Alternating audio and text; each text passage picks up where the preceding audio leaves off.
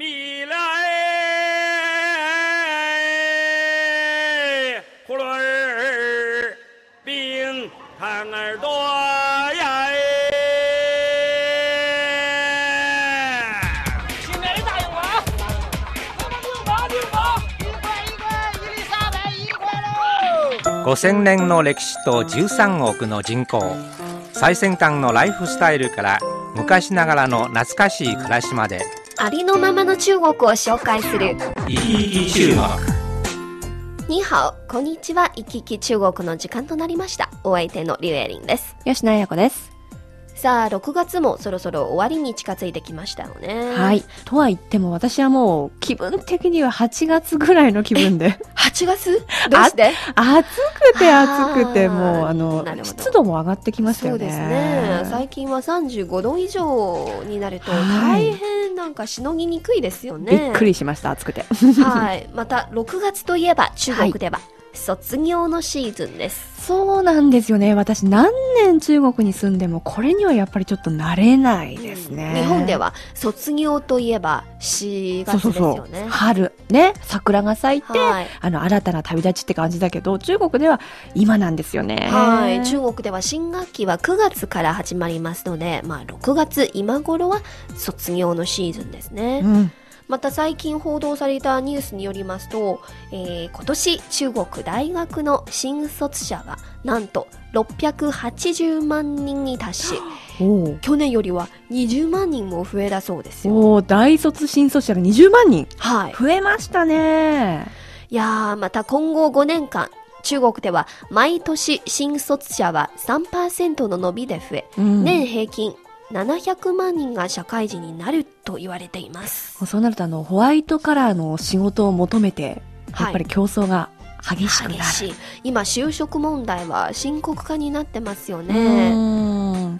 でもやっぱりみんなが同じ職業を目指していますのでもうちょっと職業の種類とかはい。雇用がやっぱり増えるとちょうどいいかな。ちょっとやっぱりこの笛にはついていけてない感じがしますうんね。そうですね。特に今はまあ世界範囲から見ると経済がちょっと不況が続いていますから、中国国内でもあの実体経済がそんなにそうですね。はい景気が良くないちょからっとあの鈍化したと言われてますよね。そうですそうです。なんか今年北京の大学新卒者の内定率は最後の統計はまだ出てないんですけど、今の段階ではなんか4割しかなかったそうですよ。やっぱりだいぶ低いですよね。はい。そうですね。エリーさん、もし就職しなければ、彼らはどういう生活をするんですか？そうですね、あのー今はね、なんか、お家から、まず両親から、まあ、お金を、はい。はい、仕送りしてもらって。仕送りしてもらって、あるいはあアルバイトね、まあ、正式の職業ではないんですけど、うんなんとかアルバイトで生活を、生計立てると、はいじゃあ就職浪人みたいな感じですね。ような感じですよね。ああ、やっぱ辛いですね。やっぱりまだ6割の人が決まってないという。はい、うんですから今はね、大学生の期待と現実には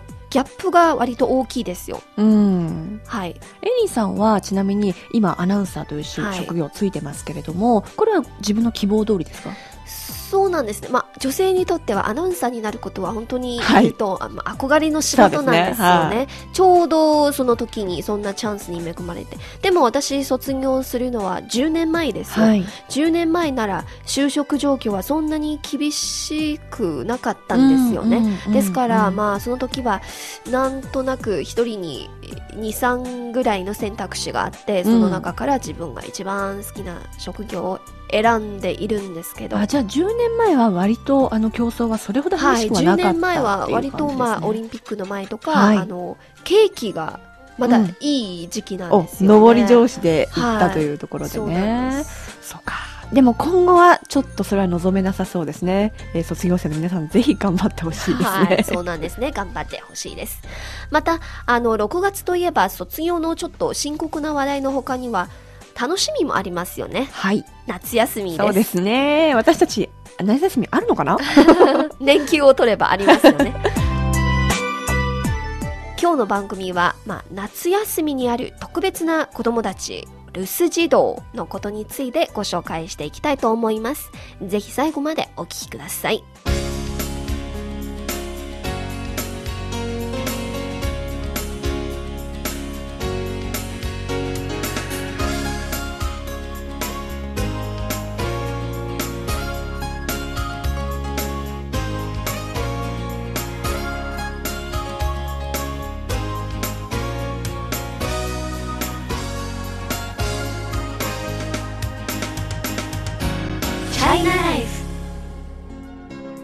まもなく夏休みです生徒さんにとっては待ち遠しいことですよねはい。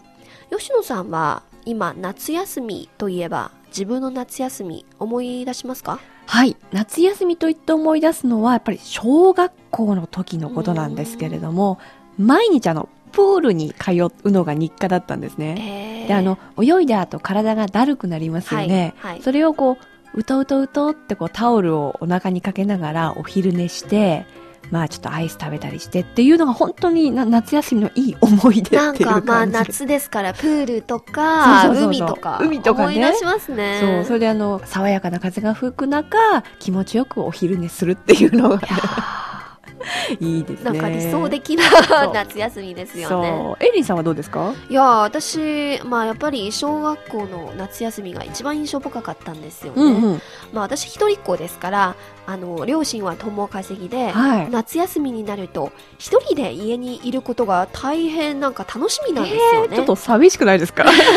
まあたまに寂しいこともありますけど、はい。でもなんか普段は朝寝坊ができないから夏休みですからまあ朝寝坊ができますし、またあの家の中で自由にテレビを見ることができますよね 普段なら学校に通っていた時には1日に1時間か2時間しか見る制限が母に言われているんですよ厳しかったですね。はい夏休みですから、まあ、自由に朝から晩までテレビを見られますよ なるほど。まあでも、エイリンさんとってもいい子だったんでしょうね。でも一人っ子の夏休みは正直に言うとちょっとね寂しい感じがしますそうですね。今中国では一部の子供の夏休みは普段よりもっと寂しくなりますもちろん一人っ子もそうなんですけど、はい。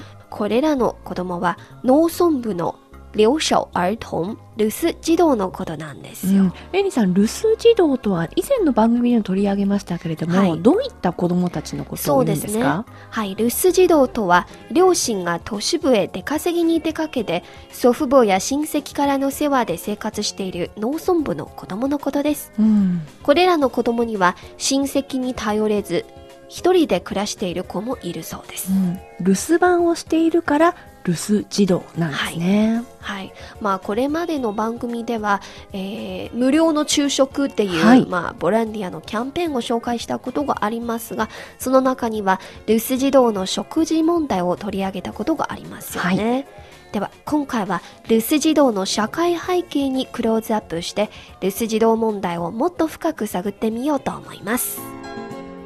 さて、その留守児童なんですが、やっぱり成長過程で頼れる大人がいないということですよね。はい、そうなんです。これはあの、すっごく不安だと思います。私も思い当たることがあるんですけれども、例えば仕事に母が出かけていて、5時に帰るはずだと。だけど、5時になっても帰ってこない。はい。で、5時10分過ぎても帰ってこないってなると、もう永遠に母が帰ってこないんじゃないかと思って。そうですね。なんか心配し不。安になったことはありますよ。はい。まあ実は子供の時代は人の一生に大きな影響を与えるんですよね。はい子供の頃に親からの愛をちゃんと受けていなければ、うん大きくなってから様々な心理問題が出てくる恐れがあるんですよ。そうですね。あの、一説にはあの、アダルトチルドレンという言い方があって、はいやっぱり子供の時の問題が大人になって出てきてしまうっていうのはありますよね。そうなんです。ね。まあ、留守児童たち、親がそばにいないので、ちゃんとした食事ができないし、うん発育や体の成長にもとても悪いっていうこともこの間の番組で紹介されましたよね。はいはい。そしてもう一つ心配なことは、えちゃんと勉強できないことなんです。まあ、子供たち、あの、大人になってから就職も大変ですし、はい。また出稼ぎ労働者になるのか、うん。えー技能がないから肉体労働しかできないのか、まあ、人生を変えることができないかもしれないですよね。そうですね。親はもともと家族のために頑張って出稼ぎに行っているにもかかわらず、やっぱり子供の面倒を見れないとなると、子供の将来も心配になってくるということですよね。そうなんです。都市部の子供たちが過保護されているんですけど、ね農村部では留守児童の問題、なんかちょっとかわいそうに思いますよね。ちょっとギャップが激しいですよね。はい。やっぱり格差問題の一つと言えますね。うんでは、なぜ中国では留守児童の問題が生じるのか、一曲の後、引き続き迫りたいと思います。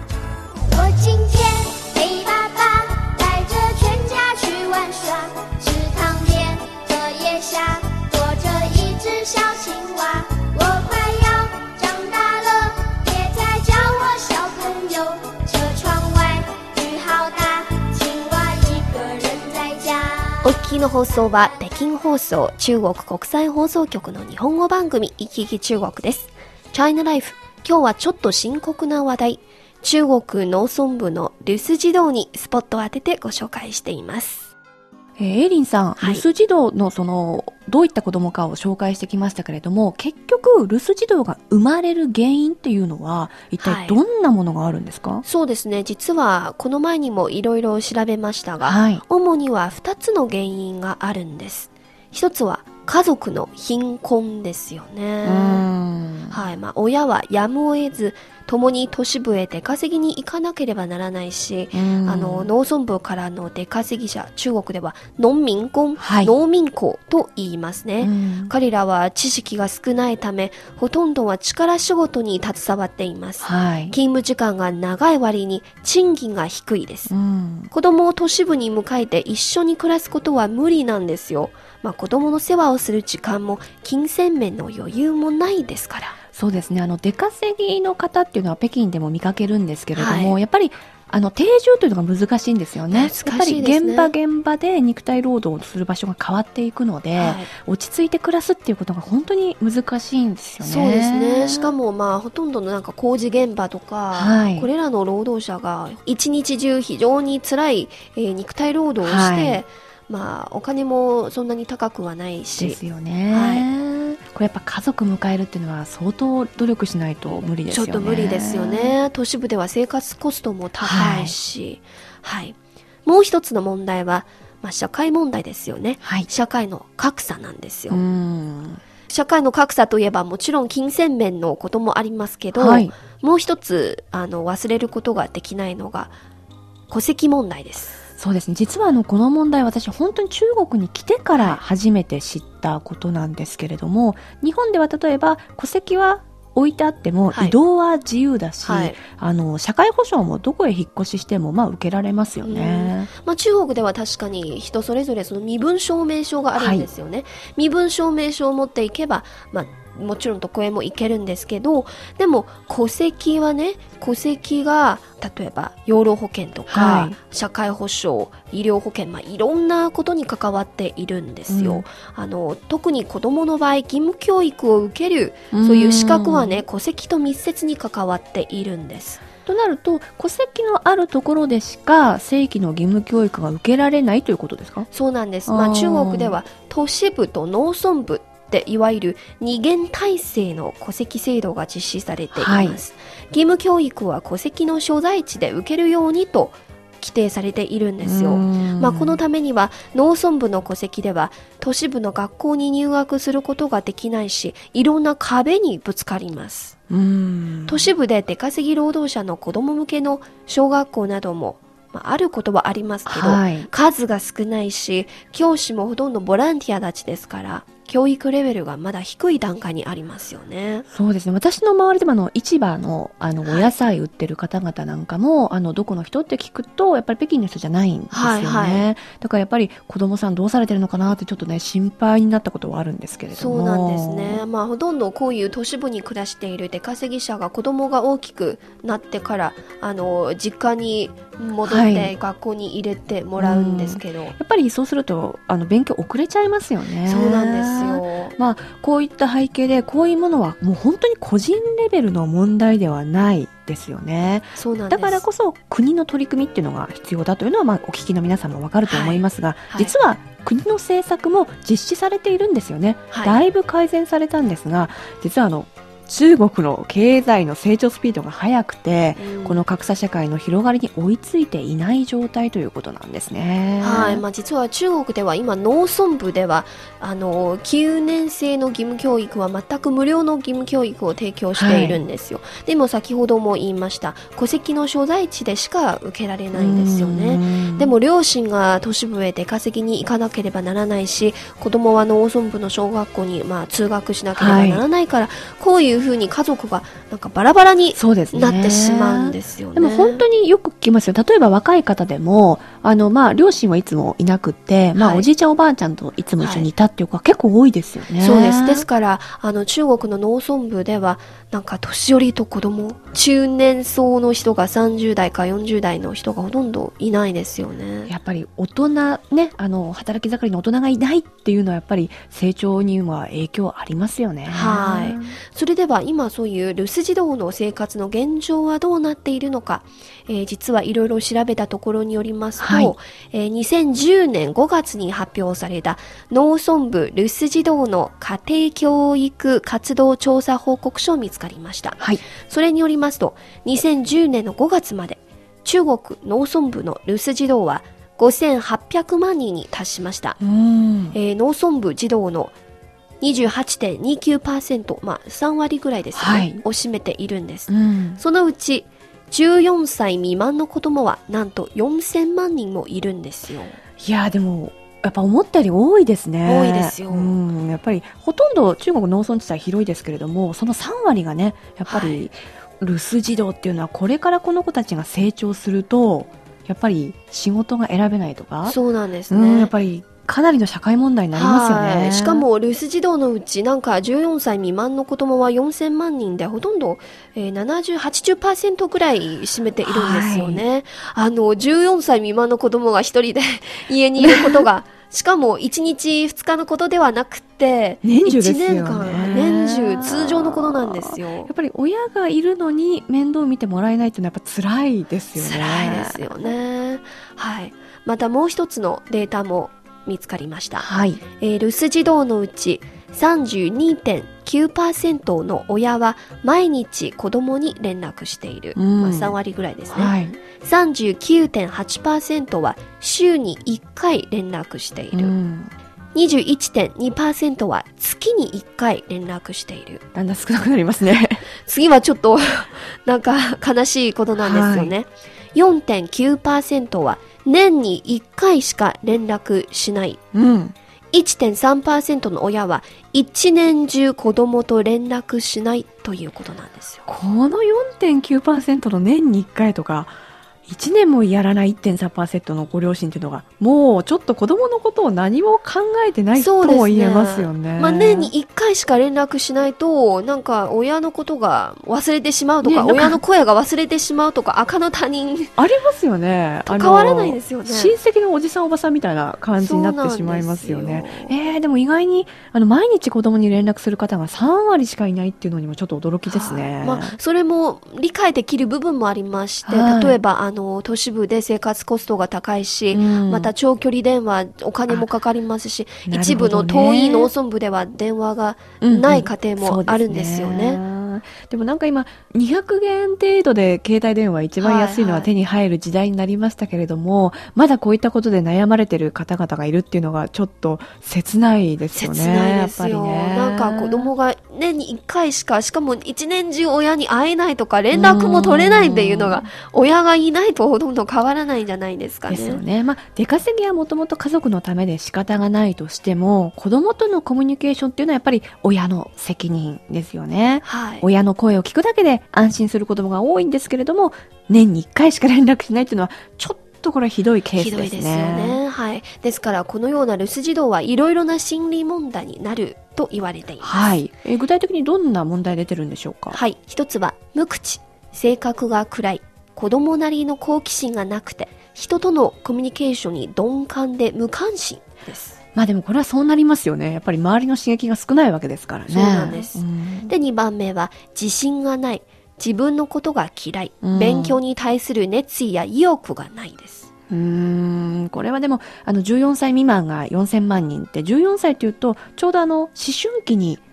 当たる時ですから、ここにやっぱり自信を失ってしまうと、後々、本当に影響大きいですよね。そうです。ね。なんか一部の子供が自分が悪いから親うが、ん、はい、帰ってこ一緒ないんだとか、ね、にいてくれない、はい、い思われますね。。で、3番は、孤独症やうつ病に近い症状がある。そうですね。これはもうあの一番のその無口で性格が暗いと思われるのももしかしたら病気の症状が出てるかもしれませんよそうなんね。ですで、4番は怖いですよ。親を憎む。はあ他人を信じない。怒りやすいです。ですよね。やっぱりちっちゃい頃に受け止めてくれる人がいないとたまりますからね。そうなんですよ。うん、まあ日本でもあのこれは親の愛情不足で荒れるとかね、はい。不良になるって言われることがありますけれども、はいそうなんです。中国の場合は留守児童の年齢が小さすぎる。本当に幼すぎますよね。こういった結果が出るのは当たり前だと思います。まあ、同じ境遇の子たちや兄弟がいれば、まだ緩和されますけれども、大人になればなるほど問題は表面化してきて、結局は人生うまく渡ることができないんじゃないでしょうかね。そうです。ね。まあ本当に家庭の事情や社会問題によって現れた留守児童。はい。彼らの傷ついている幼い心をどのように慰めればよいのか。一曲の後、引き続き探ってみたいと思います。长大以后，我只能奔跑，我多害怕黑暗中跌倒。明天你好，含着泪微笑，越美好越害怕得到。每一次哭，又笑着奔跑，一 边失去，一边在寻找。明天你好，声音多渺小，却提醒我，勇敢是什么？お聞きの放送は北京放送中国国際放送局の日本語番組「いきいき中国」です。チャイナライフ。今日はちょっと深刻な話題、中国農村部の留守児童にスポットを当ててご紹介しています。さて、このような留守児童の問題を解決するには、どんなことがポイントなのか、吉野さんはどう思われますか？まあ私もあの、深く知ってるわけじゃないんですけど、やっぱり親以外の大人のケアじゃないでしょうかね。はい。親ではなくとも誰かが自分のことに関心を寄せていると知れば、やっぱりそれからこの状況が自分だけじゃないんだって分かれば、あんまり深刻にならずに済むんじゃないでしょうかね。そうなんですね。親戚とか、ははい。あの、周りの人、ボランティアとかうね。ん。でも、これについて、えー政府の動きもあります。あ、いいですね。一部の地方では政府主導の寄宿センター、つまり留守児童ホームが設置されました。専門の生活指導先生や育児係がいて、留守児童たちは集団生活を送っているそうですい。や、これも待ってましたというニュースですよはいね。もちろん親にとって変わる存在の人がいないんですけど、はい。でも一緒にみんなと一緒にいると孤独感が多少軽減されますよね。やっぱり一人じゃないっていうのが大事ですよね。そうなんですんまた一部の地方では戸籍改革が行われました。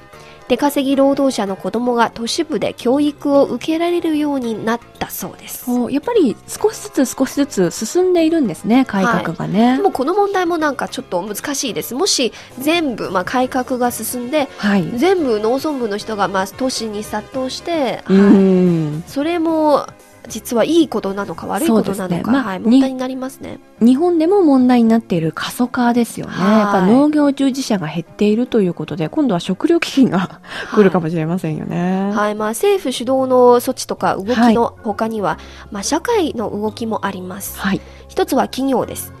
出稼ぎ労働者をたくさん雇っている一部の企業は、夏休みを利用して出稼ぎ労働者の子供を農村から都市部へ迎えているんですよ。うん。社員アパートを用意して子供たちが親のそばで夏休みを過ごさせるというキャンペーンがあります。これはなかなかいい有料企業ですね。はい実はこれは民間企業のなんかキャンペーンですよ。はいその企業の責任者が、まあ子供たちを農村部から都市部に迎えて、自分の親が仕事に頑張っている姿を子供たちに見せて、子供たちがまあこれから農村に帰っても一生懸命勉強するよううん、自分も頑張ると。はい。うん。っていうことなんです。なるほどね。いやいや、これは素晴らしい企業ですよ、確かに。はい。まあ、あの、親の方にとっても、なんか、あの、これから企業のためには一生。そうですよはいね。あの、会社がこれだけ面倒見てくれると思えば、仕事もやる気になると。そうなんですね。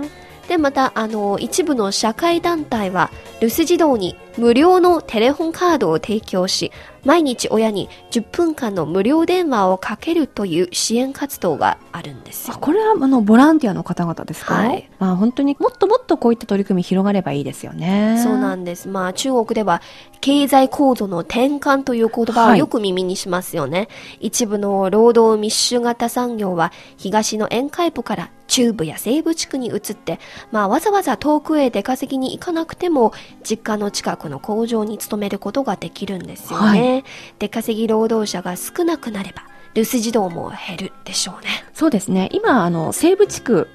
のあの開発が進んでますから、もうしばらくするとこれが実現するかもしれませんね。そうですね。またもう一つ、やっぱり、えー農業、農村部の振興も大事なんですよね。はい。えー農業の収入が増えれば、実家で農作業に携わる人も増えるんです。うん。親が出稼ぎに行かなければ、子供も留守児童にはならないと思いますよね。そうですね。あの、技術を導入したり、機械を導入したりして、農作業のあの、負担を減らせばね、はい。農業従事者もっと増えるかもしれません。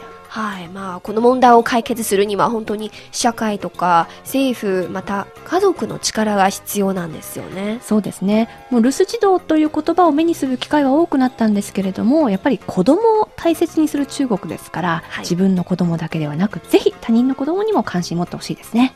そうです。まあ、間もなく夏休みですからね。農村部の留守児童、普段は学校に通って先生やクラスメイトがいますけど、夏休みになると学校は休みになって、うん。寂しさを一層感じるんですよね。そうですね。これらの留守児童の親には一言呼びかけたいんですが、はい。まあ子供を都市部に迎えて1週間あるいは2、3日でもいいですから遊園地とか都市の公園などに連れて行ってあげたり遊んだりしてほしいんですね。そうですね。これをきっかけに一年中働いている留守児童の親たちにも、えーちょっと休んでいただきたいなと思います。本当ですね。えー皆様、本当にあの、良い夏休みを。まあ私たちもうね、年季を利用して 私たちも頑張りますよ。はい、頑張ります。今日の番組は中国の農村部の留守児童にスポット当ててご紹介しました。担当はリュウエリンと吉野彩子でした。行き来中国。そろそろ終わりの時間に近づいてきました。この番組をお聞きになって何かご意見やご感想がございましたら、ぜひメールやお便りをください。こちらの宛先は、郵便番号10040中国国際放送局日本語部いきいき中国の係まで。そしてメールアドレスはピンのにはお NIHAO 2180アットマーク CRI.com.cn です。皆さんからのお便りをお待ちしております。それではまた来週お会いしましょう。さようなら、再见。